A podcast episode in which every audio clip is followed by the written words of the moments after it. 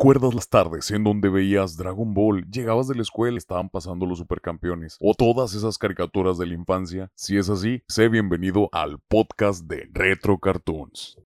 Y gente, bienvenidos a otro capítulo de Retro Cartoons. Perdón si los he tenido abandonados, pero hoy les traigo, hoy va a ser un episodio que se van a ir para atrás de su silla. Y déjenme decirles por qué.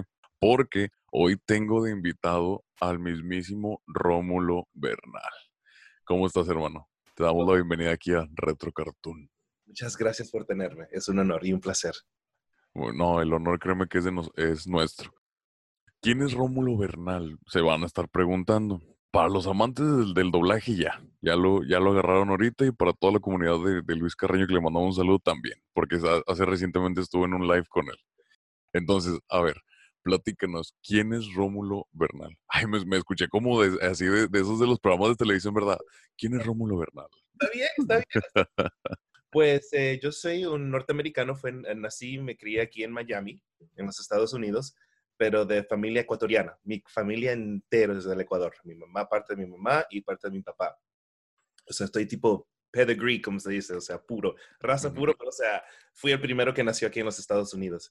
Eh, mm, me destaqué más en música al, inicio porque es- mi mamá es músico. Ella no lo hace profesionalmente, pero o sea, mi familia, toda mi familia toca instrumentos, sea piano, guitarra, canta. Entonces, eh, mi primer instrumento fue la guitarra. Entonces, mi mamá me enseñó a tocar la guitarra y entonces ahí me enamoré con la música de inmediatamente. Eh, toda mi juventud fue haciendo música. Ya a mi adolescencia me empecé a desarrollar más eh, el lado músico. Y en ese tiempo pues estaban en bandas, de ahí empecé a tocar batería, que eso es lo que, eso es mi fuerte ahora, eso es lo que toco más ahora. O sea, me considero más baterista, o sea, toco guitarra, pero no soy como decir guitarrista que puedo meterme en cualquier jam y empezar a tocar, no, yo puedo componer canciones, puedo aprender canciones, hacer covers, pero soy más baterista, o sea, me puedo integrar en cualquier género, con cualquier grupo y tocar y ahí sí me puedo expresar sin ningún problema. Ahora, ¿cómo llegué en el mundo del doblaje? Es algo un poquito interesante. No sé si me ibas a hacer esa pregunta, Sí, sí, apenas, apenas te iba a preguntar. ahí directo. porque siempre es, eh, para mí, hasta a mí, yo, yo siempre empiezo a reflexionar y digo, wow, o sea, nunca me imaginaba aquí. Em, yo toda mi vida pensaba que iba a ser músico, no necesariamente un músico famoso, pero por lo menos alguien que iba a producir bandas, Ujú. o, o- o estar en bandas en giras, o ser una- un, un músico de, como se dice en inglés, session musician, o sea, alguien que va de sesiones, va a grabar batería para un, un artista, o no sé, o, o componer canciones para otro, a lo mejor ser eh, música para videojuegos, que esa era mi segunda eh, opción si no me iba a ser un músico famoso. Entonces, yo me gradué de la secundaria y cuando me fui a estudiar al colegio, yo dije, bueno, voy a estudiar ingeniería de sonido porque quiero seguir en el mundo de música, aunque sea en el mundo de audio. En eso, eh, cuando llegaba ya al, al proyecto final, porque, o sea, e- el curso era como, creo que era como de dos años, y cada temporada, cada época te enseñaban un plazo. Mira, estos, seis, estos tres meses nos concentramos en lo que se llama mezcla, estos tres meses, o sea, eh, eh, cómo se ajustan los micrófonos, o sea, creo que estoy fuera de, de orden, pero, o sea, ¿me entiendes? Sí, Nos sí, sí. enfocábamos en, en- en ciertas áreas de, de lo que se llama, pues, el mundo de audio. Y yo como músico, oh, loquísimo, y digo, oh, esto es increíble. Ya cuando me gradúo, o sea, ya voy a tener todas las herramientas, voy a ser productor, voy a estar mezclando bandas, produciendo bandas, artistas. Entonces, llegó el momento que me gradué y como todos los estudiantes, cuando uno se gradúa, entonces ya como que uno está como que en, Sí. no en el limbo, pero como que ahora dónde voy, ahora a buscar trabajo. Y entonces eh, fue difícil buscar trabajo porque mm, los estudios aquí, por lo menos en Miami, no es que están cerrados, pero o sea, ya tienen sus equipos. Entonces es un poquito difícil si no conoces a alguien poder entrar. Entonces, uno de esos eh, estaba en, en- el internet y, mi amiga eh, me, me dice, mira, ¿sabes que hay un estudio de doblaje que está haciendo pasantías? Y yo, estudio doblaje. Ok. O sea, desde, y de ahí me recordé desde joven, o sea, como ah, artista, yo, yo me, me- o sea, me interesaba todo, música, también la actuación. Eh, he hecho también cosas de teatro, pero o sea, no mucho para decir, ah, soy actor, pero he, he participado. Eh, he hecho una gira ahí pequeñita, pero no me, des- no me considero por decir, o sea, un actor. eh, no he hecho suficientes trabajo, eh, trabajos. Entonces yo dije, bueno, es un mundo de audio, necesito un trabajo, tengo que comer. Adelante, entré ahí, empecé a hacer la pasantía y pues era un estudio de doblaje, de kitchen. Y estaba ahí, entonces, ahí me, me, enseñaron diferentes áreas de la, de, la, producción y entonces me empezó a interesar. Digo, oye, esto está chévere, esto me gusta. Y entonces, después que hice la pasantía, me dieron un trabajo como operador. Y dije, por lo menos tengo, tengo un trabajo y, y, estoy en el mundo de audio. O sea, todo, estoy usando Pro Tools, que son herramientas que aunque no es, no lo estoy usando para música, son cosas que de todas maneras me sirve porque así aprendo a dominar más el sistema de Pro Tools. Sí, es como que estás dentro de la rama que estudiaste y estás metido 100% porque al fin y al cabo pues manejas voz, manejas música, etcétera. Exacto, precisamente eso. Entonces, no lo veía como que, oh, estoy haciendo algo que no me gusta. No, de todas formas me gustaba porque a mí me gusta todo arte, todo lo que tenga que ver con arte, especialmente audio y mucho más con actuación. Entonces, eh, empecé como operador y le estaba ayudando a unos directores eh, brasileros. Y esos, no sé, no recuerdo bien qué pasó, los directores o sea, se fueron, no sé si le echaron o se tuvieron que ir, pero dejaron el proyecto a medias. Y me dijeron, ¿tú crees que puedes manejar este, este show? O sea, este programa, estamos haciendo una novela, creo que se llama Dama y Obrero, no sé si lo conocen de, Telemundo, lo estaban hablando portugués. Yo hablo sí. inglés, español y portugués. Fíjense nomás, yo nomás hablo mexicano, mexicano, mexicano. Bueno, español, español, porque luego dicen que... Bueno, si estamos hablando de eso, yo también hablo español y cubano, porque vivo eh, con mucho miedo. Yo dije, sí, porque yo aprendí muy temprano en el mundo de música que uno tiene que ser audaz. Si le dan un proyecto, uno tiene que decir sí y después averiguar cómo te... ¿Cómo? Sí, es, es, como dicen, cuando la puerta abre, no la cierres porque esa puede ser la buena. O sea, flétatela, que, o sea, ¿qué más puede pasar? Ya dijiste que sí. Lo demás ya buscarás la forma en, en, en, cómo lo, en cómo lo resuelvas. Que esa historia va un poquito ligada porque déjenme decirles, gente, él es director de doblaje, es, el es uno de los directores de The Kitchen, que ahí ahorita que siga contando su historia, ahí fue exactamente el salto que hizo porque ese fue uno de sus primeros trabajos como director, si mal no estoy. Bueno, mi, primer proyecto fue un documental, pero me ayudaron ahí, o sea, sí fue mi proyecto, pero el proyecto que hice de Dama y Obrero, ese fue mi primer proyecto yo solo. Yo tenía todo el derecho, toda la autoridad y lo manejé y eran como 120 capítulos, si no me recuerdo bien, algo así. Entonces tuve que hacer el casting por primera vez, tuve que ser, eh, eh, dirigir las voces por primera vez. Entonces, eh, eso sí fue impresionante para mí porque ahí iba aprendiendo a golpes, pa, pa, pa, y, y, especialmente en, en, portugués, que, o sea, sí lo hablo, lo, lo, lo puedo manejar medio bien, pero, o sea, no es mi idioma fuerte. Entonces, eso sí fue un poquito de presión. Pues, imagínense, si, si, uno, o sea, batalla a veces aquí con, con el español, Ahora imagínense hacer un, o sea, dirigir algo que no es de tu idioma nativo, o sea, pero que lo dominas, pero aún así no conoces, no conoces 100% la, la historia, como quien dice, porque a lo mejor aquí en México dices una frase y, ah, sí, pero mira, mejor cámbiale a esta. Y, te sabes a lo mejor el sinónimo o, otra palabra que es parecida. Ahora imagínense en portugués, Imagínate, o sea, yo estaba, o sea, ahorita ya está fluyendo un poquito más, ya tengo más proyectos en portugués, tengo clientes brasileros, pero en esa época, o sea, era, estaba en un nivel que entendía más que lo podía hablar. O sea, un brasilero me podía hablar así rapidito y lo captaba todo, pero cuando llegaba yo eh, a hablar, me estancaba un poquito, tenía que procesar las palabras, ah, ah, esto es lo que significa, ahí así. Así que para dirigir estaba bien, porque entendía el guion sin ningún problema, pero para comunicarme con el actor y expresar, imagínate, eh, eh, cosas bien abstractos de sentimiento, fue un poquito difícil. Entonces, eso me ayudó mucho, más bien también esmerar el portugués y, y para expresarme mejor. Entonces, empecé a hacer ese proyecto y de ahí se dieron cuenta que, no se dieron cuenta que como sabían que yo era músico, y en esa época The Kitchen no tenían a nadie que sabía música. O sea, sabía música, ok, pero no era un músico músico. Eh, y acuérdate, eso era mi fuerte, eso, eso es lo que hago siempre. Y entonces en esa época estaban doblando Lazy Town.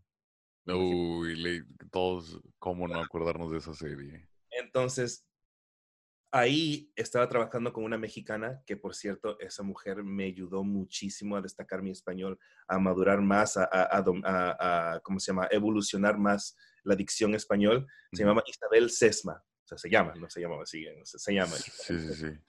Y entonces, ella era la directora de Lazy Town. Ok.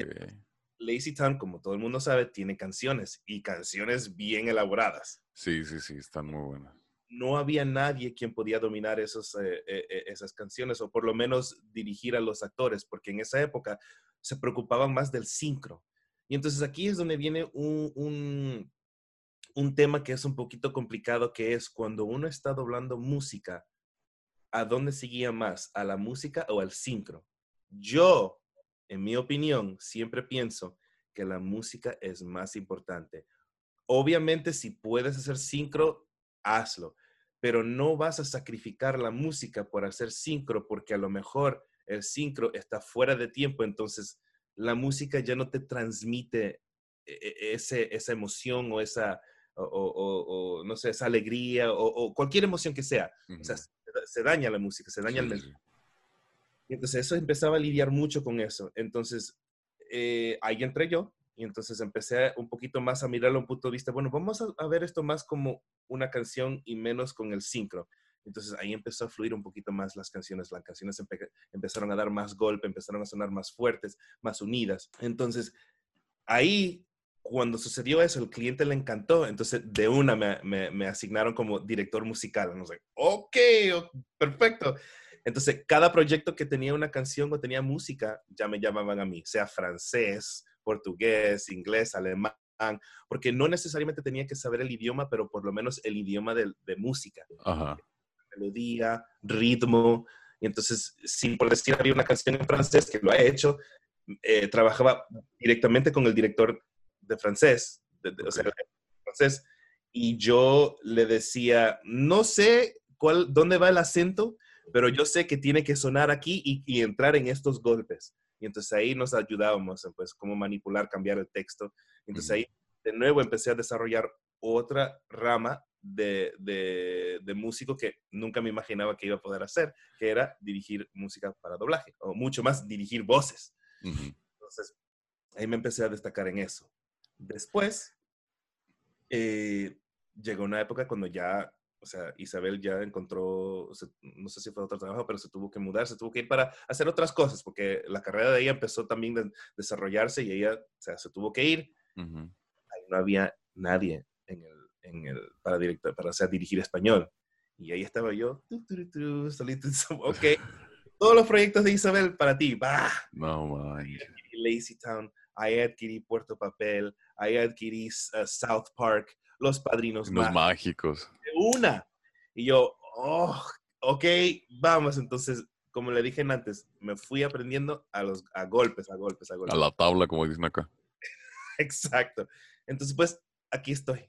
Y le digo sinceramente, yo sigo, me considero un estudiante, sigo aprendiendo, aunque tengo ya siete, ocho años en la industria. O sea, yo siempre me considero que siempre estoy aprendiendo. Y mucho de lo que aprendí fue eh, no necesariamente por otros directores, porque no tuve ese lujo, sino por los actores con quien yo trabajaba, o sea, María José Esteves, Eduardo Wasbailer, Orlando Noguera, el mismo Luis Carreño, todos ellos me ayudaron a, desarrollar esa sensibilidad de, dirigir proyectos y les, les doy gracias un millón a ellos siempre. Yo, yo creo que, este, eh, es uno de los trabajos más bonitos, eh, digo, porque a mí me gusta mucho el doblaje. Y, y ahorita que decías algo de la sincro, yo estaba tomando un curso con, con Mario Arbizu, donde estaba explicando el método de Stanislavski. Y después, si todo acabó ese, esa clase, nos comenta que dice que ahorita van a preferir siempre actuación que sincro en el doblaje, hablando en el doblaje. ¿Por qué? Porque sí se pueden sacrificar, pero estamos hablando que se puede sacrificar poquito. O sea, no, crean, no, no crean que, que porque tengas una buena actuación vas a sacrificar así de tiempo. Entonces dice que a veces prefieren sacrificar poquito, a lo mejor un segundo, dos segundos, pero que se quede la actuación que hizo porque les gustó, a que esté sincronizado y esté así de que, hola, soy, no sé, soy skipper, hola a todos. Entonces, es, es, es importante porque, y más porque siempre lo repito cuando tengo personas incluidas en el mundo del doblaje, ahorita se está haciendo muy famoso y qué bueno, porque es un trabajo espectacular en todos los idiomas. Pero muchos chavos quieren ser actores de doblaje y está bien, pero quieren hacer actores de doblaje a lo mejor nada más para hacer una voz, pero no saben todo lo que tienes que llegar, llevar atrás. O sea, como actor tienes que saber actuación, tienes que saber los métodos básicos de la actuación, tienes que manejar tus emociones, tienes que tener dicción, tienes que tener, eh, tienes que saber modular tu voz, tienes que saber exponer tu voz y cómo transmites esos sentimientos con tu voz, porque no es lo mismo actuar moviendo los brazos y usando tu cuerpo, la cara, los gestos, a usarlo en una cabina en donde no puedes moverte porque puedes hacer ruido y dañas la grabación. Entonces, son, a lo mejor son no pequeñas cosas, pero sí pequeñas cosas que hacen una cosa muy grande que tienes que prepararte más aparte, estar en buena comunicación con el director, tienes que saberte dirigir. O sea, a lo mejor digamos que tú, usted me está dirigiendo y me dice, oye, ¿sabes qué? Es que como que eh, haz un poquito más gruesa tu voz y yo sé que oh, no, no, no me voy a poner en el plan de, no estás escuchando, eh, o sea, quieres más gruesa, o sea, también tienes que saberte dejar dirigir porque, porque vas a aprender de él. Vas yo, siento que cada doblaje, aunque yo nunca he hecho uno, yo siento que cada doblaje, tanto al director como a los que trabajan en ese proyecto, les deja una enseñanza y los prepara más. Yo siento que siempre te vas a estar preparando. Si eres actor de doblaje, cada proyecto que tengas te va a dar algo, te va a dar algo que vas a decir, ah, mira, en este proyecto yo implanté esto, yo hice esto y me funcionó. Por supuesto. Pienso que es un, trabajo de equipo. Sí. Porque cuando yo voy dirigiendo, a veces yo digo, por decir un ejemplo con Luis, estamos haciendo una escena bien brutal. Yo digo, Luis, me encantó, pero dime tú, ¿qué tú opinas? ¿Te gustó? Y si él se siente confortable, echa. Pero a veces él me dice, tú sabes que creo que se puede hacer esta parte mejor. Entonces yo lo reviso y entonces ahí yo tomo la determinación y digo, ¿sabes qué? No está bien como está, créeme. Oh, tienes razón. Al fin y al cabo, o sea, el director por muy fuerte que suene, es el que normalmente tiene la última palabra, pero a mí me gusta también la opinión de los actores. Porque, o sea, el actor a veces uno dice, yo creo que lo puedo hacer mejor. Y si se puede hacer mejor, vamos. Adelante. Sea, prefiero intentarlo de esa forma. Sí, sí, sí. No, y, otra cosa también, muchos dicen, es que ya me sale la voz de, ya puedo ser actor de doblaje. Ah, ¿Cómo? Eh, muchos, muchos también dicen, es que ya me sale la voz de ya, ya, puedo, ya puedo ser un actor de doblaje o, No sabes cuántas veces se me ha ocurrido, se me ha pasado eso. Ah, tengo muchos amigos que me dicen, mira, yo, quiero hacer esa cosa de las voces. O sea, ya de entrada están disminuyendo mi trabajo por decir, ya, o sea, esas cosas de las voces.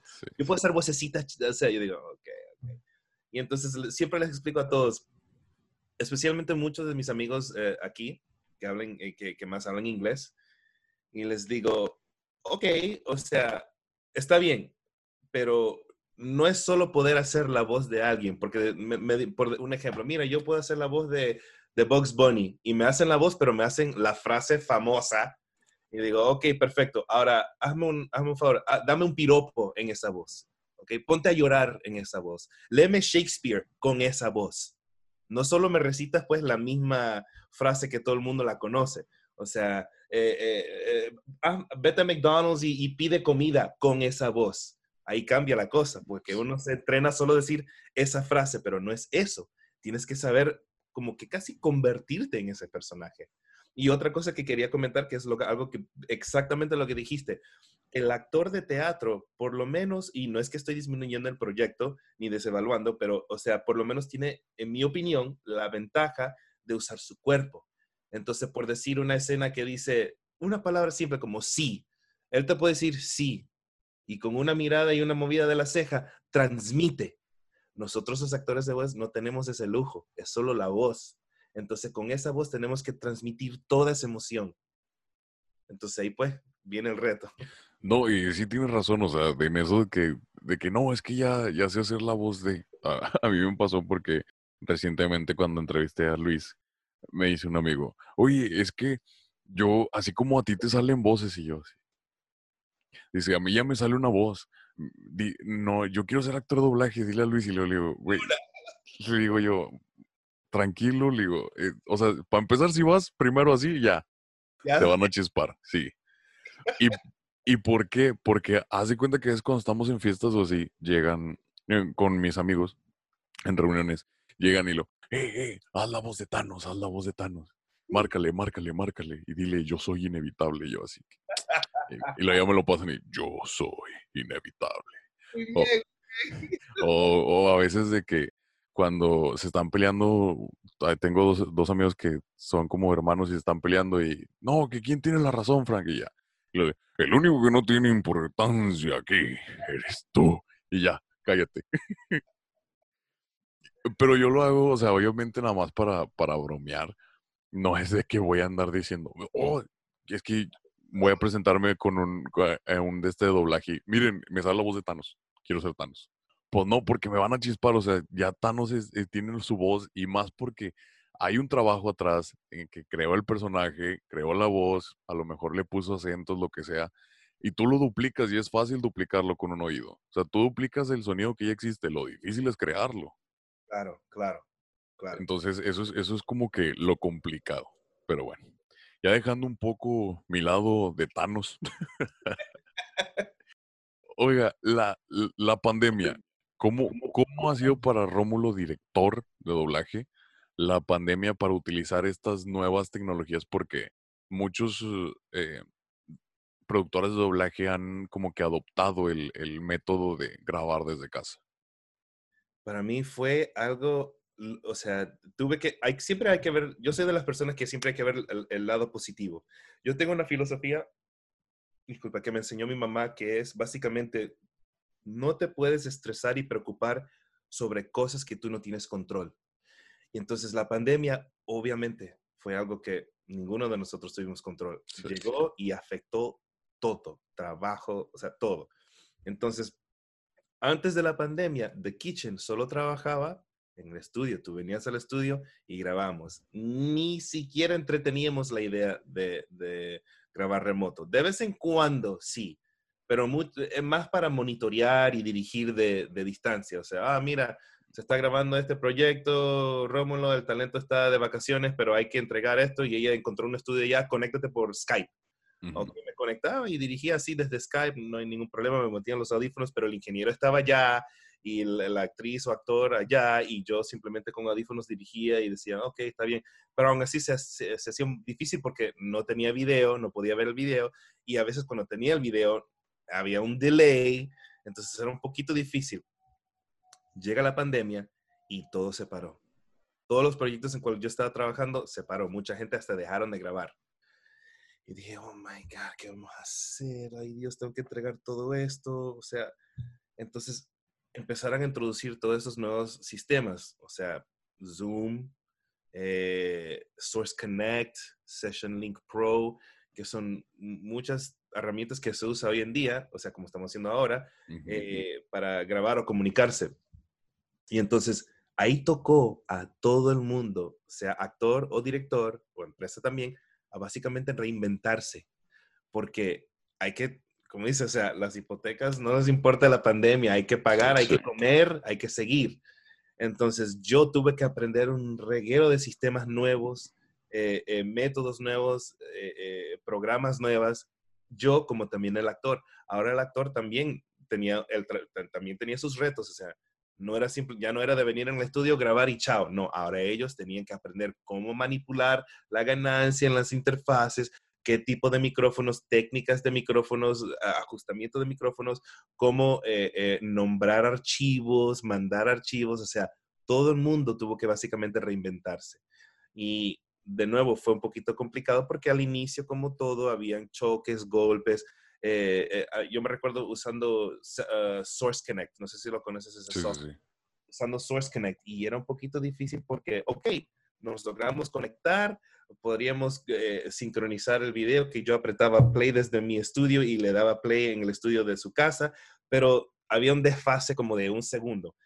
Entonces, como que eso ya era otra barrera para el trabajo porque ya normalmente un talento que viene y, y graba 50 líneas en media hora, ahora esas 50 líneas se graban en una hora porque tenías que grabarlo después de que de- lo grabes, moverlo y sincronizarlo, estar seguro y si no está bien, bueno, vamos de nuevo. Una cosa que en el estudio lo grabas y como está en sincro, uno inmediatamente se dice, no, está, vamos, vamos de nuevo, te voy a hacer un, lo voy a pinchar desde aquí. Ahora eso ya no se puede hacer. Pero poco a poco se iba evolucionando. También hablábamos, hablábamos con las compañías que crearon estos softwares y le decíamos los problemas que, ellos, que nosotros teníamos y ellos iban actualizando el software cada mes, cada mes.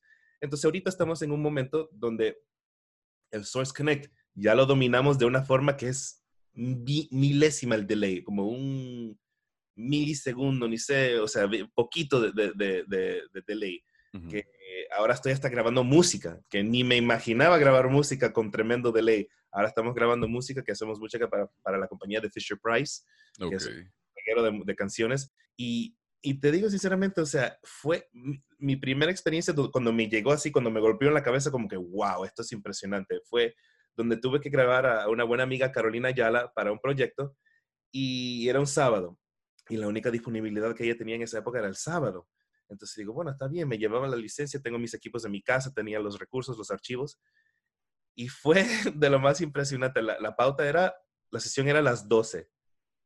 Impresionante. Me despertaba a las, a las once y media, aquí, mi cama está aquí. Me despertaba, me lavaba los dientes, me sentaba aquí y me conectaba a grabar a mi amiga que estaba en California. Y dije, esto es, esto es impresionante, o sea, la tecnología, mira dónde estamos.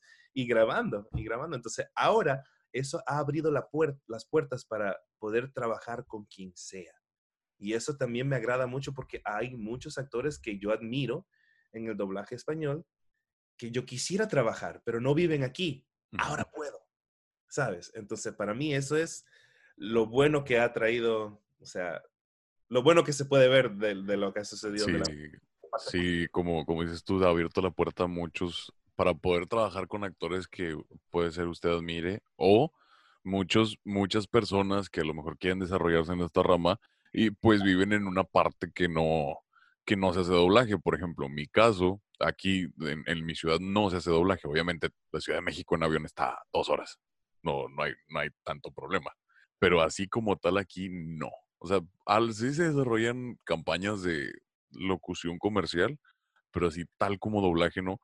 Pero sí he escuchado, y más porque que a veces hay gente, por ejemplo, aquí en Monterrey, porque vienen a ver a su familia o algo, y tienen que grabar y, igual, se conectan, no sé cuál software usen aquí, pero si se conectan desde aquí, graban allá a CDMX. Entonces, es yo siento que es una herramienta buena y más porque a lo mejor ya en un futuro vas a estar más preparado y puedes sacar cosas más, más rápido. Como te dije, impresionante. Tengo otro amigo mío, Alex Ruiz, que también vive en California, igualito. Él lleva su laptop y su micrófono USB donde quiera que vaya.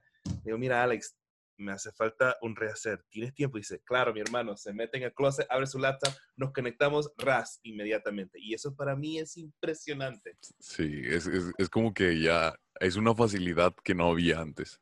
Antes, o que no lo pensábamos. Sí. Digo, hace dos años yo hubiese dicho, imposible, ¿no? ¿Qué? No, ahora es una necesidad y algo común.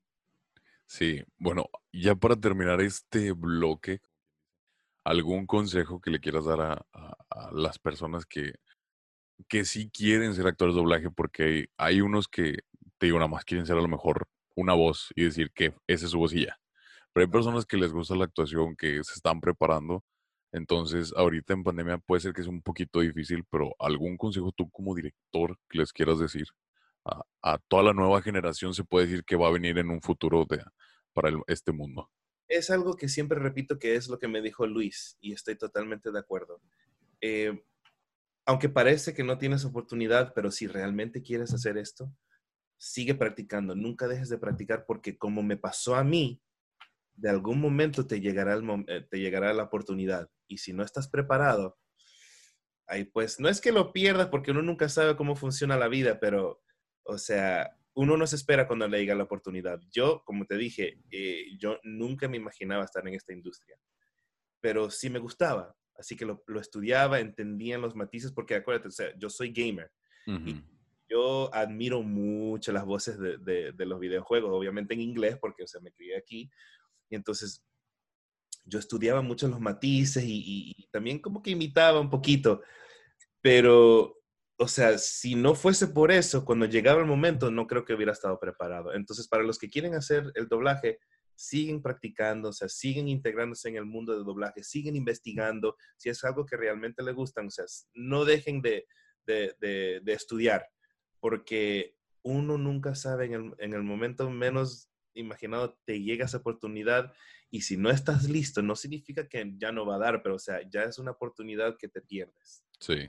Entonces, sigue manejando, dominando la adicción.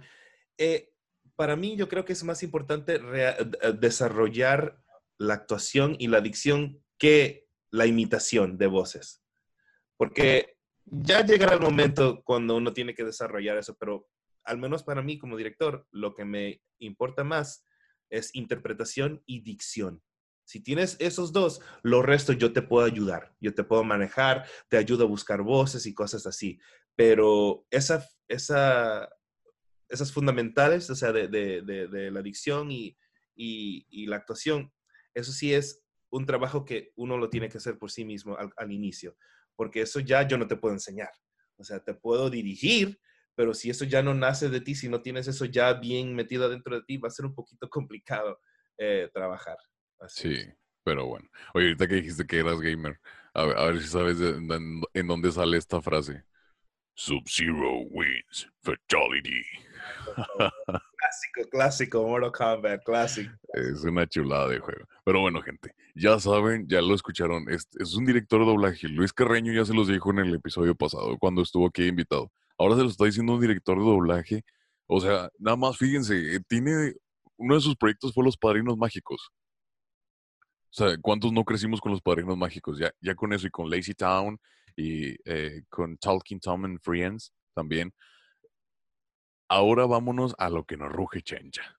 Ahora sí, al mero mole del podcast de Retro Cartoons. A ver, ¿cuáles son, dime tu top 3 de caricaturas de la infancia? Ojo, aquí siempre les doy porque hay unos de que dicen, ay, es que el anime también me gusta. Dame tu top 3 de, de toons, de caricaturas, y tu top 3 de anime. Ok. Top 3 de cartoons. Eh, definitivamente Thundercats. Oh, los Thundercats. De, ley. Eh, He-Man me gustaba mucho, pero fue tanto, o sea, fue hace tiempo que casi no me recuerdo, pero sí me recuerdo que estaba muy, muy conectado con esa, con ese caricatura. He-Man y los amos del universo. Sí, He-Man. Y después, o sea, ahí creo que eso era mis top two, pero ahí tengo un reguero de otros muñequitos que me gustaban, por decir, no sé si se acuerda, eh, Heathcliff, no sé si recuerdan ese. Eh, en Estados Unidos eh, pasaba una serie que se llamaba The Comic Strip. Y ahí en ese domingo salía un, varios muñequitos de, de, o sea, varios muñequitos. También, eh, a ver si me recuerdo bien, porque en Comic Strip había unos, unos muñequitos medio raros. Había uno que se llamaba Karate Cat. Son cosas que nunca como que explotaron por decir que hicieron populares, como quien decir eh, Thundercats. Okay. Pero son muñequitos ahí que me gusta. Uh, había uno que se llamaba Tiger Sharks, Silverhawks, ese era otro. Pero ahora si estamos hablando de los más populares, me gustaba mucho Muppet Babies. No sé si se recuerda sí, eso. Sí, sí, porque eh, era increíble ese, ese, ese muñequito porque uh, se desarrollaba mucho con la imaginación. Porque eran bebitos y ellos se imaginaban cosas y cuando se imaginaban, pues ahí cambiaba la historia. Si, si, si, estaban imaginando que estaban, por decir, en el espacio, se cambiaba en el episodio cuando estaban en el espacio y para mí eso era impresionante. O sea, oh my God, eso es increíble. También eh, creo que estoy diciendo más de, de, lo que me pediste. No, no, no, dale, dale, displays, displays. Babies y otro que era, ¿dónde, cuál era, cuál era? Eh, que veía los fines de semana, bueno, X-Men, hello. Y el último creo que te puedo decir fue que me llegó mucho a partir de las tortugas ninjas, Ghost Casa Fantasmas. Ojo, habían dos versiones que yo no sabía, pero la que me refería era la que era con, con las películas. Ok. No, las películas son una chulada. The Real Ghostbusters, porque había uno que se llamaba Ghostbusters, pero era como que yo, una, o sea, era una adaptación de una serie de los 70 o 60, no sé muy bien, que tenía un gorila, yo no sabía eso, pero otra serie que se llamaba Los Verdaderos Cazafantasmas y eso era los que veíamos en las películas, entonces ese también me gustaba muchísimo. Ahora de anime, ok. Mi favorito, favorito, favorito, lo digo en todas las redes, todos, es el Cowboy Bebop. Oh, eso lo tengo aquí para siempre. Ok.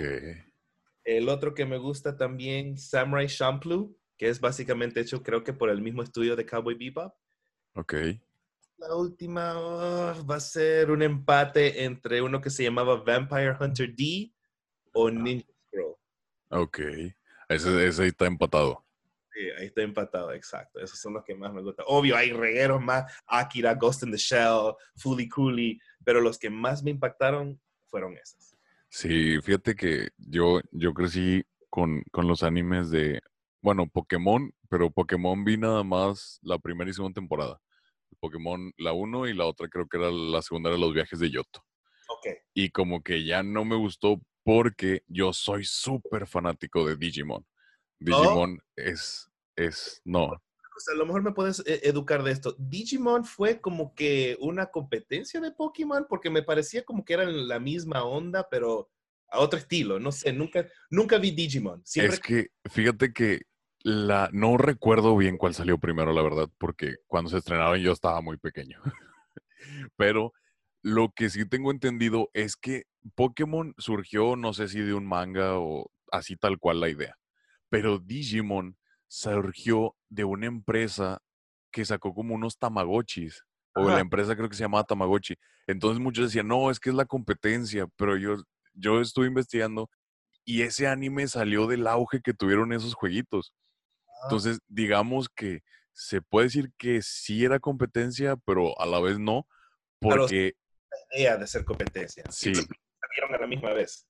es que yo creo que no tenían la idea de sacar un anime hasta que vieron el, el boom que tuvo ese, ese, ese producto, fue cuando sacaron ya eh, todo el, toda la- la serie. Y no sé si hay manga, la verdad. Ahí sí. Entre mis amistades siempre tienen los- las dos bandas, o sea, los, los de Sí. Y los de Digimon. Entonces, por eso no conozco mucho del mundo de Digimon. Entonces, quería entender qué, qué es el, el conflicto ahí que, que siempre sucede entre los... No, y es que, y es que siempre va a haber conflicto porque, o sea, literalmente las ideas sí son parecidas porque, por ejemplo, están las Pokébolas y está el Digivice. Digivice. Ajá, ajá. La única, la única diferencia es que Pokémon yo creo que sí siguió como que una línea temporal y Digimon cada temporada es otra historia. Por ejemplo, Digimon Adventure y Digimon Adventure 2, esas sí son pegadas. Esas sí tienen historia. Donde están los primeros niños elegidos, luego después ellos regresan a nuestro mundo y les hablan a otros niños elegidos, pero los primeros van y les ayudan. Porque nacen unos nuevos Digimons y creo que el Digihuevo del Valor o algo así, no, no, no recuerdo bien. Y Ah. luego después sigue Digimon Tamers, que, a ver, ¿es Digimon Adventure, Digimon Tamers? Sí, es Digimon Tamers, que es donde sale Takato y Agumon. Y ahí el niño crea un Digimon. Ahí, ahí te presentan como el Digimon es un juego, como que es un mundo virtual. Pero el niño dibuja un Digimon y el Digivice o la- una tarjeta, como que lo copia, si mal no recuerdo, y crea ese Digimon porque ese Digimon no estaba en la base de datos. Entonces empieza a haber una historia en donde se juntan los dos Digimons, los, los dos mundos, el mundo virtual y el del Digimon. Entonces los Digimons, los niños viajan al Digimundo como para poder desenlazar esa conexión. Ahí digievolucionan y esa me gusta bastante porque una de las digievoluciones se junta el niño con el Digimon. Y hacen como que un, o sea, es una evolución entre el humano y el Digimon. El Digimon es la parte de afuera y el humano es el que lo controla, pero están las dos mentes hablando adentro. De que, oye, oye, Agumon o Gilmon, no me acuerdo cómo se llama, que eh, vamos a atacar y lo, sí, Takato. Y, y las dos voces están hablando es una chulada. Después sigue ahí Digimon Frontier, que Digimon Frontier me encanta su intro, porque, o sea, te presentan así, está el mundo de nosotros, el planeta Tierra, y luego empieza, la leyenda de los 10 guerreros que salvaron el Digimundo hace mucho tiempo Entonces lo conectan con la historia original. está a punto de resucitar. Y luego eh, llega, el intro es, el intro es una, es una chulada. Y ahí, supuestamente, eh, el, Digimo, el Digimundo como que selecciona a otros niños elegidos, pero ahí ya, ya son Digi Spirit. Buscan los espíritus de los 10 guerreros y cada un guerrero selecciona a un niño. Entonces, Entonces, ahí hacen pues la digievolución, pero con el espíritu. Entonces se transforman en Digimon los niños. brother, qué profundidad. No, no me imagino, brother, ya estoy, ah, me tengo que investigar esto. No, no, no, no, no. Esto está, yo siempre lo veía como que, ah, ok, Digimon, ok, cool, veía los juguetitos, pero brother, no sabía que era tan profundo la historia. Sí, sí, sí. Wow, me convenciste, ahora sí lo tengo.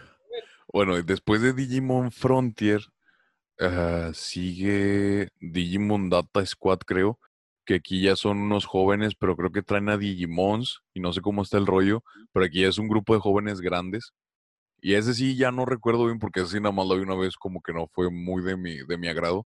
Y luego después ya fue donde evolucionó la caricatura y ya empezaron a sacar así como que los Digimon robotizados y así, con diseños más, uh, más no de nuestra época ya, o sea, más, más 2010, 2012. Cambiando pues el tema. Sí. Este, pero hay, una, hay un episodio que me gusta demasiado, no me acuerdo si es en Digimon X, XZ o XY, ni me acuerdo cómo se llama. Pero hay un episodio donde todos los niños elegidos salen van a ayudar a los niños de ese Digimon, de, de, de, esa temporada. Llegan todos desde Digimon Adventure, Digimon Adventure 2, Digimon Tamers, Digimon Frontier. Todos, todos. Eso para el fandom eso debería ser increíble. Sí. Personajes de vuelta. Es, es, haz de cuenta que es como el episodio de los Power Rangers, que aparecen todos. Aparecen todos, sí, sí, sí. sí. Wow, wow. No, la tengo que ver. Y reciente, recientemente en el 2013, creo, no, 2015, salió Digimon Twice. O creo que sí. No, no me acuerdo el nombre, pero es la más reciente que salió. Y ahí esa, ese, ese, esa temporada está conectada con las primeras dos, porque son los primeros niños elegidos, pero ya de grandes, ya cuando están en la universidad, ya uno tiene su banda, otros están en la, creo, ya van para la universidad, son estudiantes, pero guardan el Digivice, lo tienen guardado como recuerdo y de repente se mete un Digimon y empiezan a aparecer todos y, los niños los ven y no, pueden creerlo y, le dice, le dice, oh, ya han crecido mucho, ¿qué les pasó? Y no, pues ya les como que les empiezan a explicar y no, es una chulada. No me imaginaba que era tan profundo la cosa. Wow, qué bien, qué bien. sí, es uno de mis animes. Yo creo que ese es de mis animes favoritos y el otro es Caballero del Zodíaco. Yo soy súper fan de Caballero del Zodíaco. Un tema recurrente, o sea, cada latino que, eh, cada amigo mío que, que, se crió, o sea, en el mundo latinoamericano, porque acuérdate, yo me crié aquí y tengo amigos que vinieron de, de, otros países que, o sea, ahora son buenos amigos. Todo el mundo me dice lo mismo. ¿Cuál es tu favorito anime? Caballero del Zodíaco. I'm like, ¿cuál es esa? No conozco. Porque acuérdate, eh, es un tema que siempre eh, hablo en todo, eh, con todos mis amigos. O sea, yo vivo aquí en los Estados Unidos. Así que yo no soy tan consumidor del doblaje porque obviamente veo el original. A lo mejor en, en, anime es diferente, pues, porque es que ni siquiera, porque el anime siempre me acostumbraba a verlo en japonés y leer los porque para mí los subtítulos eran un poquito más ricos, este, tenía más, más información, porque ahí tú podías expresar la idea completa y no estar enjaulado con el sincro. O sea, ahí te, te, explicaba entonces, digo, wow, entonces eh, entiendo que Latinoamérica es un gran consumidor del doblaje. Por eso es que yo tenía un poquito de, de, de, de tiempo adaptándome a, las profundidades de las voces, porque una anécdota chistosa, cuando le conocí a Luis, para mí Luis es mi pana del alma, pero yo no lo miraba como que, oh, my, tú eres la voz de mi infancia, porque para mí Tom Kenny era la voz de mi infancia, la voz original. Y entonces para mí, y no es para de, menospreciar el trabajo, nada que ver, o sea, era solo mi amigo haciendo una voz. Eso era todo. O sea, no me llegaba. Igualito con Orlando Noguera. Mi pana, mi pana, mi pana, la voz de Pinky. Yo me crié con el Pinky en inglés. Entonces, cuando le hacía la voz, yo digo, ok, chévere, está haciendo una voz, ok, cool.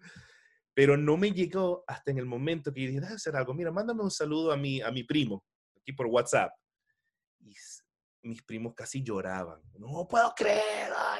Entonces ahí entendí la importancia de estos gigantes de la industria y dije, ok, ya veo, porque a ver mis primos reaccionar de esa forma, yo digo, no, no, no, ya, ya, ya entiendo, ya entiendo. Aunque no me crié con la voz, en el nivel de importancia. Yo, yo en, cuando lo tuve invitado le pedí un saludo para mi primo que es súper fan de Bob Esponja, igual yo. Y yo soy fan, soy súper fan obviamente del doblaje latino y para mí la voz de Bob Esponja, pero también es la voz de Max Steel, o sea, es una voz de, de uno de mis personajes favoritos. Tengo los Max Steel, tengo los Elementors Pero mi primo sí era súper fan y luego le digo yo, oye Luis, mándale. Y luego, no, que sí, ya le mando saludo, que sí, te voy a invitar a unas cangreburgues.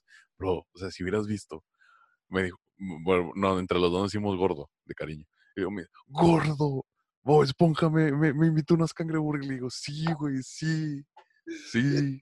Sí, entiendo el, el- el peso, porque te digo, le, le dije, mira Luis, yo, y yo así por casualidad, digo, mira Luis, ven aquí, a darle un saludo a mis primos aquí, y él, tengo el video todavía, creo, dice, hola, soy Bob Esponja, estoy aquí trabajando con Rómulo, y mis primos, no puedo creerlo, ¡ah! el WhatsApp, o sea, todo el mundo tiene el grupo de WhatsApp de la familia, eso Sí, sí. es- mensaje, oh, yo, ok, ok. Entonces ya pues entendí un poquito más, o sea, era lo último que me faltaba, porque ya lo respetaba como actor y ya entendía que aunque no me crié con esa voz, que es una voz muy importante, ujú. pero, a- o sea, pasar por esa experiencia y dije, ok, no, estas cosas. sí Fí- las sé". Fíjate que yo siento que lo que pasa es, es, es lo que le implantan al doblaje latino.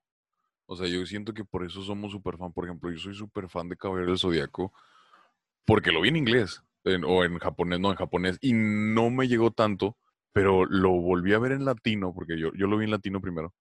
Y no, o sea, eh, las voces y la interpretación que tienen, yo siento que los latinos nos retumba más. Y más porque siempre están en este mood de dale, o sea, si te tumban te vas a levantar, eh, no, cáete mil veces, mil veces vas a levantarte. Pero no, o sea, es que Caballero del Zodíaco es un, es un trabajo de voces. Sí, ¿no? La voz de Pegaso, que en paz descanse, que es este, ah, se me fue su nombre. Es un actor que, que ya falleció, pero no, no, no, o sea, como Pegaso, Netflix sacó un, uno de Caballero del Zodíaco le puso una voz diferente y no, como ese Pegaso de la, de la original, no va a haber, no va a haber ningún otro. Pero es, igual el, el- el- los openings, güey. Los openings, para mí las traducciones latinas son una chulada y más porque También, o sea, traducieron la música. eh, sí, sí, sí, sí. Es, es eh, Los Caballeros del Zodiaco es, es Maureen Mendo, el que hace la voz de Pegasus Fantasy, que tienes que escucharla, güey. Ponle Pegasus Fantasy Maureen Mendo y es una chulada. Eh, puso esa, casi la mayoría las cantó él en las de las de Caballeros del Zodiaco. Y Digimon también, güey. No, no digo que el, el intro que más me gusta es esa de la leyenda de los 10 guerreros que salvaron el Digimundo. Está a punto de resucitar. Y luego pasa un tren y empiezan a cantar y no, es, es un trabajo Qué lindo. Sí, sí, sí. Y yo creo que mi otro anime es Medabots, güey. No sé si tú lo viste. ¿Cuál? Medabots. No conozco, desafortunadamente, no. Haz de cuenta que eran unos robots, ¿Cómo se llama? Medabots. Así Mech- con D. No, Meda con D. Medabots. A ver si lo busco aquí. Me- a ver si veo la foto y me recuerda. Meda. Medabots, ok, déjame Sí. ver. Medabots. Ese, ese era también un, un anime muy bonito. Era, eran como peleas de robots. Ok, ok, sí. No, no, no he visto, pero sí he visto es- es- estas imágenes. Y, y me gusta mucho porque tienes, tiene ese lado chusco que tienen como un baby boss. Los, los que son como que los enemigos. Y, y es, es el, el líder de la pandilla, pero o sea, se baja con sus lentes, lo traen en un asiento, se baja con sus lentes y su chupón. Se baja y lo, no, ¿qué está pasando aquí? Sí, ya lo veo aquí, ya lo veo aquí. Sí, sí, sí. Y parece que tiene sus las cositas aquí de, de las antenitas. Sí. Oh my God, no, qué, qué chévere, qué Y chévere. si, y si hablamos de animes que, digo que me tocaron, está Yu-Gi-Oh!, Blade Blade. Ok, Yu-Gi-Oh! Sí, nunca me eh, Yu-Gi-Oh, pero sí, aquí también pegó fuerte el Yu-Gi-Oh! aquí. Aquí yo, también. yo tenía cartitas, o sea, yo, yo me aventaba mis duelos en la primaria, ¿sabes? De hecho, llegué, me acuerdo que llegué a ganar a Exodia. Llegué a ganar todas las de estas de Exodia. Aposté a Obelisco el Atormentador y al dragón al lado de Ra, que eran los dioses egipcios, contra todas las piezas de Exodia. Le dije, sobres, una partida yo. Si tú me ganas, te doy a mis dioses egipcios y si no, échame para acá Exodia. Oh, ganaste. Sí, sí. Oh, qué bien. Y ahora, y ahora sí que cuando me, me retaban decían, no, no, él tiene Exodia, no. Te Sí, van- va- vas a perder. qué chévere, brother, qué chévere. De, de hecho, me pasó algo que en la universidad, en la universidad, estoy hablando, eso fue en la primaria. En la universidad ya como 15 años, 12 años después. Me pasó que estaba jugando un chavo contra otro, güey, pero le estaba ganando, güey. Pero el chavo no, no sabía, como que no sabía jugar, o sea, como que era fan del anime cuando lo viste. Como, no sé, si ahorita yo te digo eh, Digimon y a lo mejor todo el rato me hablas, oye, pero ¿por qué esto? Ya, ya te empiezo a explicar. Pero es como que nomás fan, como que era fan del producto. Pero no Entonces, mucho, no sabía la historia. Ándale. Entonces, como que le compraron cartas, güey. Tenía cartas súper padres, así plateadas y con colores y cromadas. Y, y este chavo le estaba ganando. Y luego le digo yo, oye, hermano, me, me hace el culo, oye, hermanito, ¿sabes jugar? No. Digo, a ver, digo, dame, o sea, dame tus cartas si quieres. Yo, yo juego, le juego dos con él. No, pero es que ahorita voy perdiendo. Le dije, no, hombre, dámelas. Güey, le recuperé todas, güey. ¿En serio? Le recuperé todas y, le, y, le, y sí le dije, le dije, no te pases de lanza. Le dije, ah, pues, si le vuelves a quitar, güey, créeme que te voy a quitar hasta las que tú tienes. y, y, y, yo llegué bien sobres porque en la universidad, como siempre, como siempre te dicen el típico de que es que tienes voz de locutor. Entonces, haz de cuenta que me, me, yo me iba a la cabina de radio y les ayudaba a los de la otra carrera cuando tenían que grabar porque eran como de publicidad la carrera. Entonces grababan así pedacitos de Malboro, un cigarro. Y me la pasaba ahí. Entonces ya todos me conocían de que habla el locutor y el locutor y el locutor. Entonces nunca pensaron en la mente, y luego como mido 1.90, entonces como que nunca les pasó por la mente que yo era fan de, de anime. Claro, claro, claro. Entonces llegué, bien sobre y no, que sabes jugar. Y luego el otro, sí, sí, dale tus cartas. Como que dijo, ay, ahora sí me lo voy a echar. Y mocos, Petra. Así es, así es, está bien, está bien. Sí, es, es una, es, es, una chulada, pero no, tío, los, los yo siento que animes como ese no va a salir. Bueno, aunque ahorita están saliendo muy buenos animes. My Hero Academy está muy bueno y Nanatsu no Taisai también. My Hero es el próximo Dragon Ball. es la conversación que tengo, tengo, con la mayoría de mis amigos porque eh, primero era Dragon Ball, que eso era de mi época, los años 80 ahí. Entonces, después llegó Naruto, que eso también cambió cultura. Ahora es My Hero. Hay otros animes que son impresionantes, pero no creo que son al nivel de estos animes duros que están hasta como creando cultura hoy en día. Fíjate que yo empecé a ver Nanatsu no Taisai, que son los siete pecados capitales, y sí está padre, pero yo siento que ese es como que un remake de Caballeros del Zodíaco, ¿sabes? Porque, o sea, sí, son, son siete y los, los eran los caballeros de bronce. Y, pero los caballeros de bronce son los que, se, los que se convierten en los caballeros legendarios. Porque sus, en el caso de Caballeros del Zodíaco, digo que soy súper fan de esa serie, eh, están bañadas sus armaduras con la sangre de Atena, entonces evolucionan y esas armaduras, se dice la leyenda que en la era del mito había una armadura que evolucionaba al tal grado que era una armadura de los dioses, que era una armadura celestial, que en este caso es la de Pegaso, pero por la sangre de Atena evolucionaron todas las de los, las de los seis caballeros de bronce. Entonces, eh, haz de cuenta que los caballeros de bronce los menospreciaban porque eran de bronce, pero explotar el cosmos, que era como que la energía o como el ki en Dragon Ball, e, era lo que, lo que siempre lo subestimaban y siempre ganaban. O sea, les ganaron a los caballeros dorados, que eran los más poderosos, a los caballeros de plata. Y de hecho, Pegaso, por eso es el, por eso Pegaso es el caballero legendario, es el matadioses, porque se echó a Lucifer, se echó a, Hades, a, Poseidón, creo. Eh, total. Y su armadura está plagada por toda esa energía. Entonces, digamos que es como que la mítica, eh, la mítica eh, armadura de caballeros del zodiaco. Pero acá en Nanatsu no Taisai o Siete Pecados Capitales, este, es como que son siete y luego tienen a una princesa. Y en este caso yo hago la comparación y son seis y tienen a Atena. Y la protegen. Sí, sí. Y luego tienen, tienen, a, tienen a enemigos que son como que los diez mandamientos, que son como que sus, sus enemigos, son los, los, diez, los doce caballeros dorados. Claro. Puede ser. Y luego, y luego que, que, los demonios y que el rey demonio, Hades y, y sus, sus 108 espectros. Entonces, como, como que lo quisieron hacer así chiquita de la, la, jerarquía entre todo lo que sale, pero yo, yo así lo veo. Es, es, es mi punto de vista que siento que sí es como que... La fórmula, es bien similar. Sí, sí, la verdad sí. No, es... Yo siempre lo digo y hasta ya me han regañado, pero Caballero del Zodíaco es mi, mi anime favorito. De hecho, creo que confirmaron que van a sacar una de Lienzo Perdido, la parte 3, que ese es un no canónico, porque hay, o sea, hay can, hay can y no canónico. El can, en Netflix está Los Canvas que te narra la historia de 200 años, que esa historia te la cuentan en, en, en, lo, en la serie canónica.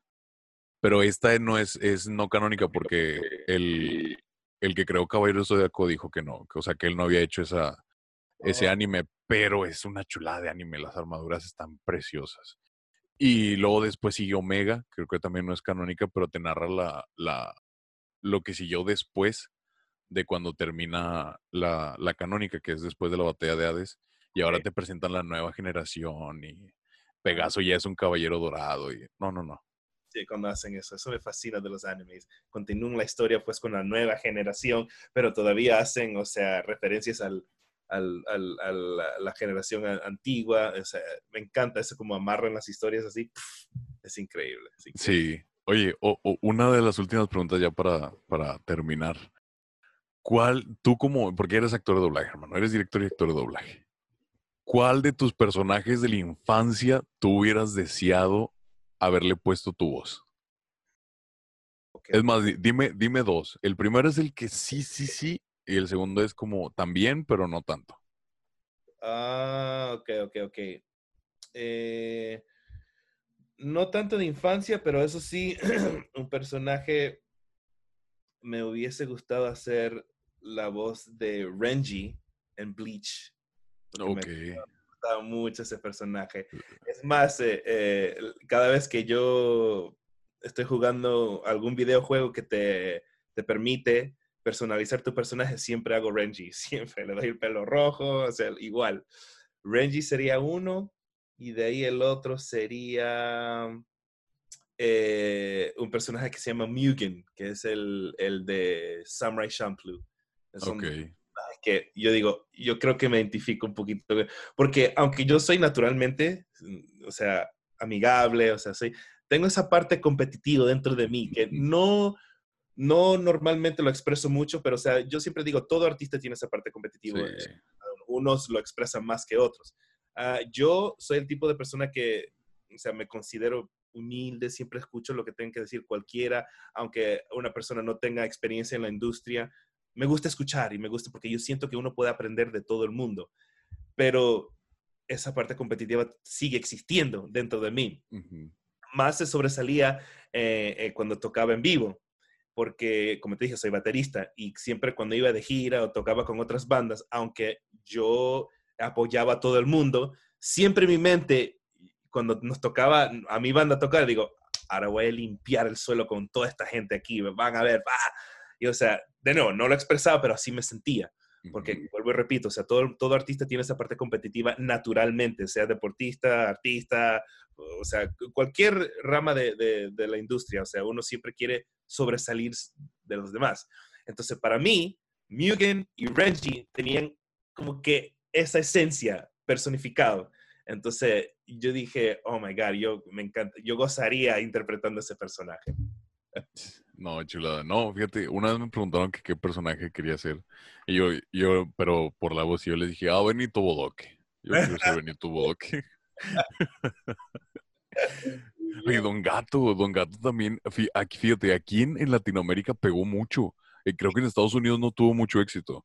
No, no, no creo, no creo. Aquí, aquí a quien le preguntes, aquí a quien le preguntes conoce a Don Gato y su pandilla, a Benito Bodoque, a Matute.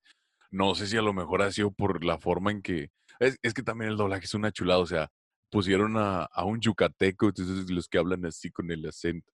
Ah, Y, y Benito Bodoque es, o sea, es una voz así tierna, o sea, la vez es, tierna. Pero aquí tuvo mucho, mucho éxito. O sea, aquí es famosísimo Don Gato y su pandilla. Es uno de los, yo creo que de, de las caricaturas Holdy de, de aquí. Eh, esa, eh, Los Autos Locos, El Perro Pulgoso. Don Gato y su pandilla. A ver si me suena aquí. Ah, claro, eso es Hanna Barbera, ¿no? Eh, sí, desde, desde la época. Sí, no, por supuesto, sí, no, esto llegó aquí. Yo no me, yo no me integré mucho en eso, pero no, eso sí estaba aquí también. Bueno, en, en, en, el- porque estoy investigando y no sé en qué parte, pero sí en, en Estados Unidos creo que de ahí salió la caricatura. pero como que no tuvo mucho éxito porque nomás hicieron una temporada con quién sabe cuántos capítulos o dos y ya no la pasaron. Pero cuando llegó a México, aquí todavía la siguen pasando. Sí, hay, hay un canal, hay un canal que se llama Tooncats, no sé si también esté allá, pero aquí en la programación hay un canal que se llama Tooncats y te pasan todo. Los supersónicos, los picapiedra. Eh, no ¿no? Rocky and Bullwinkle, no sé cómo se diría en, Latinoamérica. Eh, ¿Cuál es más? Sí, pero sí, conozco esa empresa. Tienen muchas, muchos. Eh, los, los autos locos, la hormiga atómica.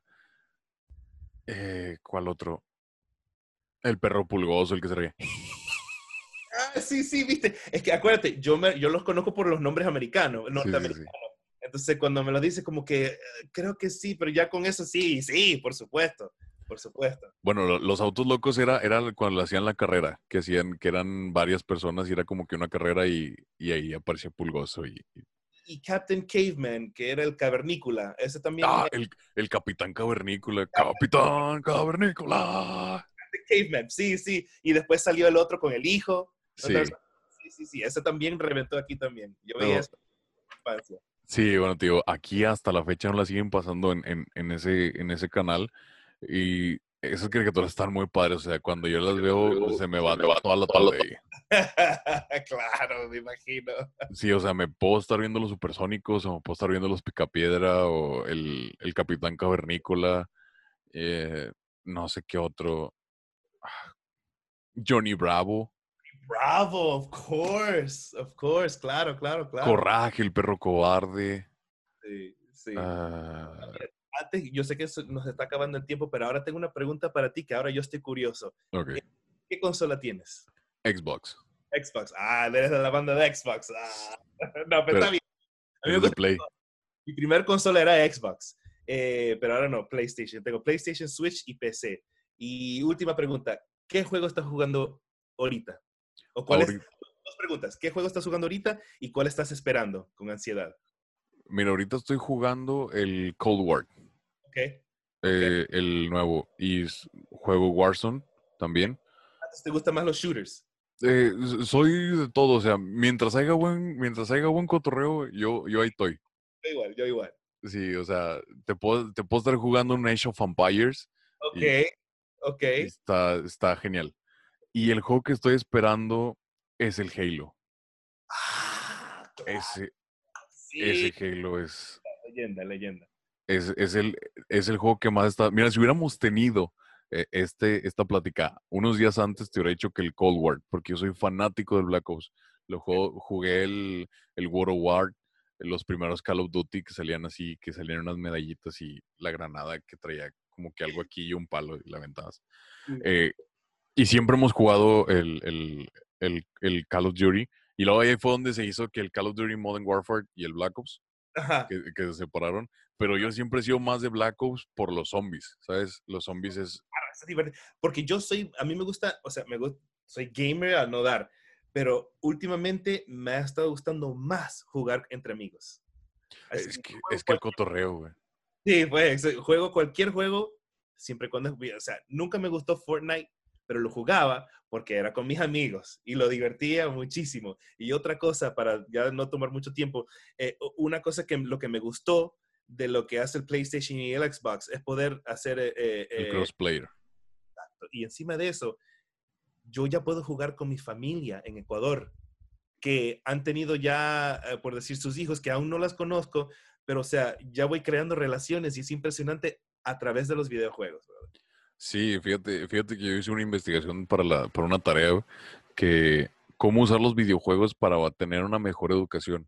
Porque hay muchos que son así en contra de que no, es que no juegues videojuegos porque te va a quemar el cerebro y desarrollas.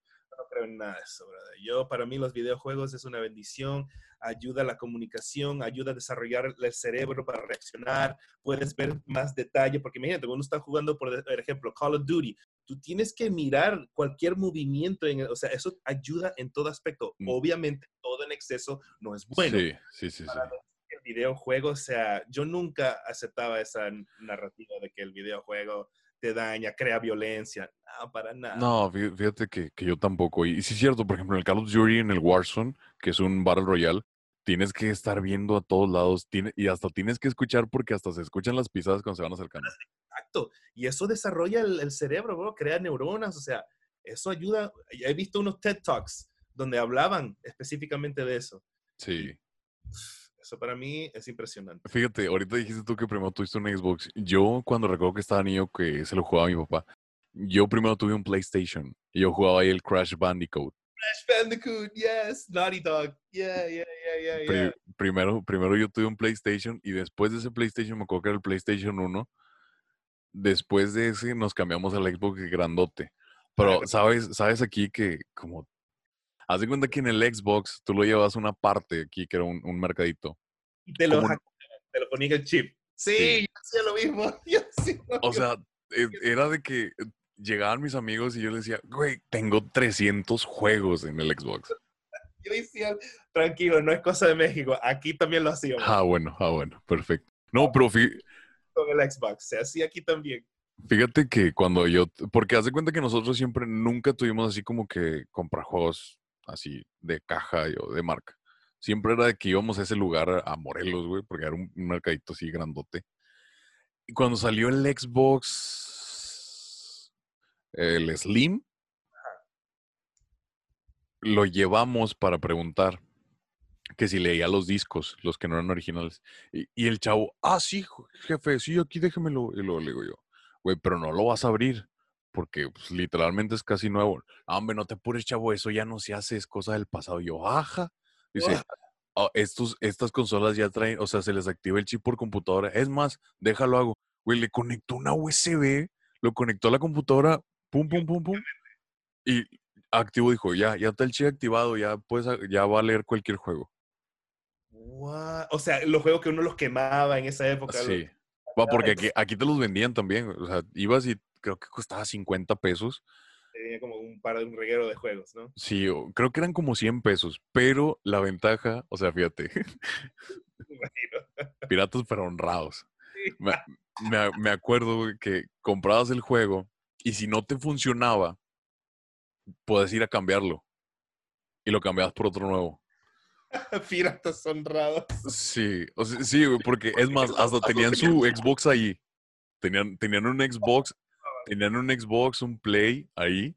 Y, oye, no, ¿qué onda, chavo? No, pues es que no jaló, mira, cuando lo pongo se traba y ya no. O no lo lee, aparece pantalla negra. A ver, déjalo checo. Y luego lo checaba y, ah, sí, no está malo. No, pues si quieres agarrar ese mismo o otro. ¡Wow, bro! Aquí no tuvimos ese lujo. Aquí era todo el underground. O sea, entrabas al, a, al- a la, a la tiendita de la esquina electrónica y te- tenías un cuarto detrás. Y, o sea, no, no era tan así. Porque aquí obviamente teníamos los originales. Ujú. Entonces era muy like, no, eso no se hace. No, aquí, aquí sí, me acuerdo que, me acuerdo que íbamos nosotros al, al centro de la ciudad de aquí donde vivo. Y me acuerdo que íbamos cada sábado, era, era cada fin de semana. Íbamos y dábamos la vuelta, ah, ahí vendían ropa y todo, zapatos. Y mi papá y yo íbamos directo a los juegos. O sea, primero íbamos a los juegos, los veíamos y ahora sí dábamos la vuelta ya todo. Pero así era, yo creo que cada dos semanas o tres semanas íbamos por un juego. Qué chévere, brother. Qué chévere. Sí, pero... Y tú, tú, tú también estás, o sea, tú ahorita transmites, ¿no? En Twitch, cuéntanos, a ver cómo es. Siempre, siempre. Es más, después de esto, yo tenía que ir a recoger una, una cosa que creo que ya está listo porque dejé arreglando un reloj. Ya cuando lo recojo, iba a hacer un directo porque ahorita estoy jugando Hollow Knight. Estoy que no puedo dejar de jugar ese juego. Y curioso es que uh, normalmente yo creé mi Twitch hace años porque eh, soy gamer, me encanta, eh, me encanta jugar videojuegos Ujú. siempre lo hacía para mis amigos que me, que me ayudaban, para no estar en el teléfono, eh, mira, yo digo, mira, voy a, voy a hacer un directo, guíame. Ok, entonces, ahorita ya con la explosión de, de, de, de los videojuegos, que ahora es más popular, entonces ya como que estoy aprovechando más del Twitch, porque, como te digo, soy introvertido, normalmente me quedo en casa, sea grabando, trabajando o jugando videojuegos, entonces empiezo a transmitir y poco a poco voy haciendo amistades por Twitch. Y entonces eh, estoy básicamente haciendo directos cada otro día, simplemente para conversar con mis nuevos amigos que tengo en Twitch y también porque tengo amigos que me ven, también mi familia que, que están o sea, en Ecuador, que quieren ver que estoy jugando, entonces me comunico con todos ellos así. Entonces, para mí la plataforma de Twitch es genial como gamer, para mí me encanta. Entonces, a cada rato estoy haciendo directos, mientras más que pueda. Hay, hay que ponernos de acuerdo y nos aventamos una partidita de, de, de algún juego. Contacto en, en, en en Instagram, por supuesto. Aquí tienes un hermano aquí cuando quieras en Estados Unidos para jugar lo que sea. Igualmente, igualmente aquí en, en, México, en Monterrey, sabes, aquí tienes tu casa. Pero bueno, gente, como digo siempre en todos los episodios, todo lo bueno tiene que llegar a su fin. Por favor, dinos tus redes sociales donde te podemos ver tu contenido de Twitch, de Insta, si tienes YouTube, porque déjenme decirles que tiene unos videos de batería. Ah, gracias. Uf, uf, uf. Uh, no, sé si, no sé si se puede anotar en, el lugar, en ningún lugar, pero básicamente es drums.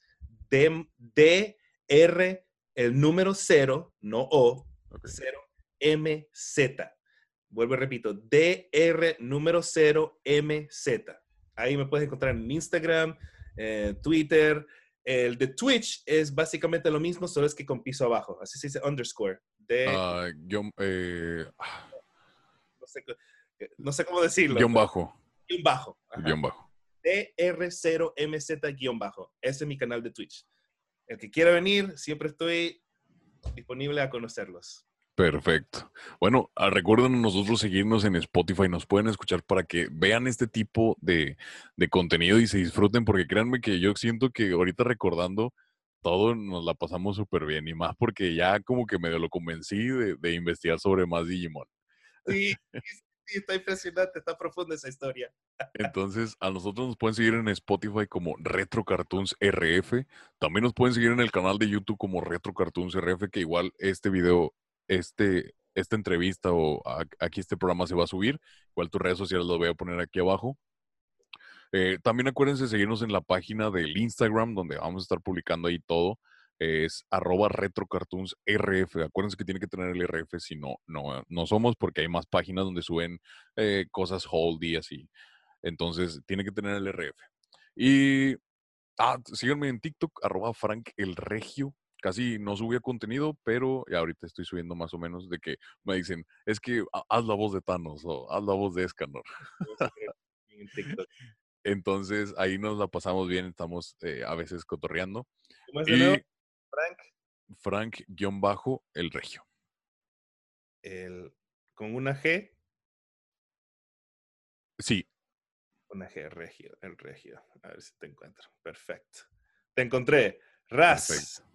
Y como, como dije al principio, todo lo bueno tiene que llegar a su fin. Yo desde aquí, desde Monterrey, la ciudad de las montañas, les mando un abrazo con olor a carne asada y espero estén teniendo un excelente martes. Acuérdense que siempre tienen que levantarse con una sonrisa y qué más que recordar las caricaturas de la infancia y todo lo bueno de nuestra niñez. Nos vemos, que pasen un excelente martes. Hasta la próxima.